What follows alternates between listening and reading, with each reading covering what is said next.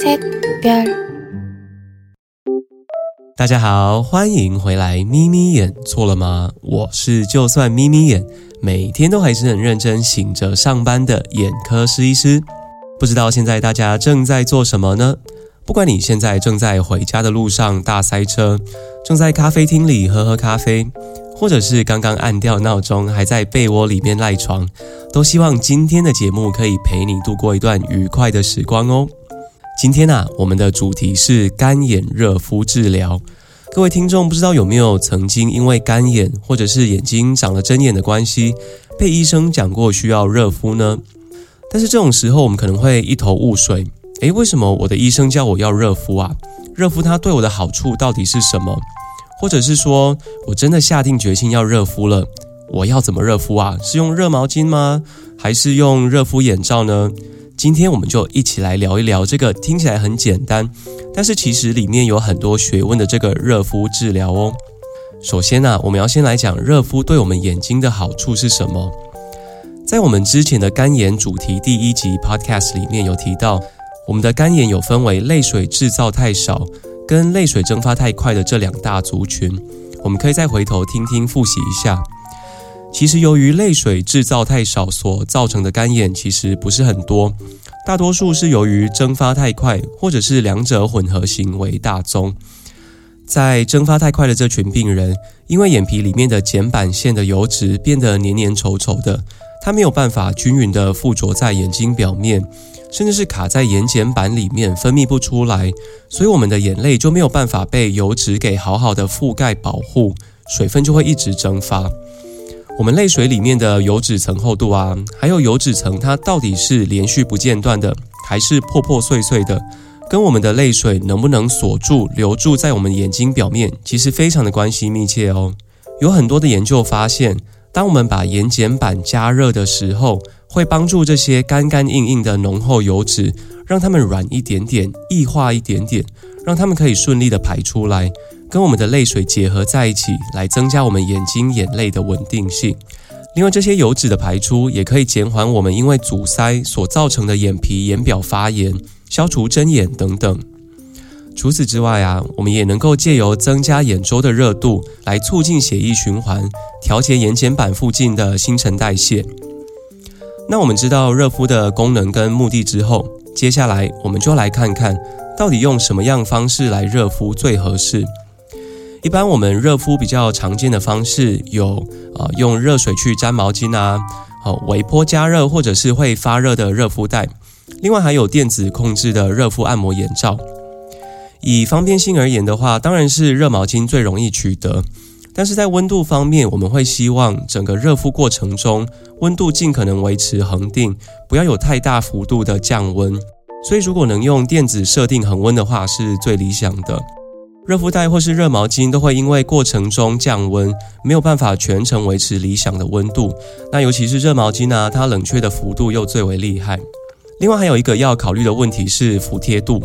如果说是要针对干眼治疗的话，那我们的热敷区域是要贴合在我们的眼睑板。哦，白话一点的话，就是要在我们眼皮快要接近眼睫毛的地方。有些电子的热敷器啊，因为它本身的设计关系，哦，可能在眼睫毛附近的地方是悬空的，那这样就没有办法很有效的来热敷。反倒是热敷袋啊跟热毛巾，就比较能够顺着我们的眼皮做很好的贴合。那这也是各位听众要依照自己的实际经验试过之后才能够亲身体会的哦。接下来我们要讲的是，我们热敷的温度到底要几度才有效啊？我们眼皮的温度会比我们的体温再低个一两度哦，可能是三十五度上下。如果说我们热敷的温度比这个还要低的话，那可能效果就很差了。如果说我们要用哦比较简单方便的方式来判断温度的话，大概就是用手去摸摸看温度，看这个东西的温度是不是比我们体温再来的高一些些，阻塞的眼睑板油脂才会开始溶解。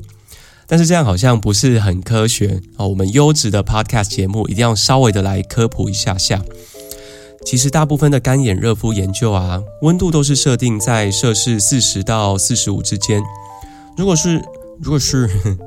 如果是电子的热敷器，那当然就很方便啊，我们就直接用手按设定就好了。但是如果说我们用的是热毛巾的话，以我自己的建议，我们可以把热水器设定在接近啊四十出头，那这样在热敷的过程中，温度它就会从四十出头慢慢的往下，那整个热敷过程大致上都会在比较理想溶解油脂的温度。不过我们也要注意哦，不管是哪一种产品，我们都要先用手去摸摸看会不会太烫，否则的话，如果温度太高，也是有可能会伤害我们的眼皮，或者是让我们的角膜受到热伤害。那接下来我们来讲一讲时间，一般是建议要五分钟以上才能够有效的让热能穿透我们的眼皮，作用在眼睑板里面，减缓干眼症。所以说，有些病人跟我讲说啊，他每天洗完澡的时候，啊，温毛巾都有简单的敷个两三下，怎么都没有效果。这就是因为我们执行的时间不够长。真正在热敷的时候啊，我们其实必须要放下我们所有手边的事情。那以职场上的听众来讲，可能不是这么的方便，但是可以的话，还是尽量能够每天做两到三次，这样效果才会比较出来哦。最后一个部分，我们要来讲到是按摩的部分。在我们教科书上啊，我们讲的热敷其实是叫做 warm compress，是要带有一点 compress 挤压的成分在里面的。如果是针对干眼啊，或者是长针眼，我们能够在热敷的同时，或者是说热敷之后马上做到眼睑板的推挤按摩，排出油脂，效果是会更好的。只是说我们在按摩眼睑板的时候是非常需要技巧性的哦，而且要非常小心的。我们是要按摩在眼睑板的位置，我刚才有讲过是在接近眼睫毛的地方。我们在推挤的时候啊，要轻轻的从眼皮的根部往眼睫毛的方向推压，这样油脂才能够顺利的从孔洞里面排出来。我们在做完按摩的时候，可能会出现短暂的视力模糊。那这种时候，各位不用特别的紧张，因为这就跟我们在午休趴睡的时候压迫到眼睛角膜而有视力模糊的情况类似而已。但是我们也要注意哦，我们不能够压迫的太大力，否则也是有机会造成角膜的伤害变形，或者是说眼睛里面的视网膜受到压迫而产生裂孔，造成视力的受损。另外，我们还是要再三的强调，我们的温度不能够太烫，时间也不能够太长，否则反而会造成眼睛的烫伤，引发更剧烈的发炎反应哦。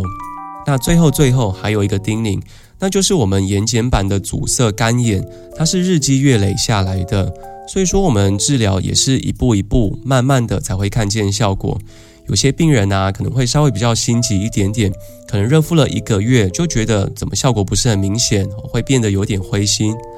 不过其实经验上，只要持续的稳定哈，一个月、两个月、三个月，有耐心的做治疗。那另外一些比较严重的病人，可能再加上药物或者是手术的方式，相信大部分都能够达到一个比较能接受的舒适度，也让自己的生活更加有品质哦。好，那今天这集我们就先讲到这边喽。希望对于有类似困扰不知道怎么热敷的你们有所帮助。最后最后还是一样要谢谢大家跟我一起耐心的收听到最后。如果说你喜欢今天的 podcast 内容，请记得关注 IG 账号 M E E M E E Y E N 咪咪眼，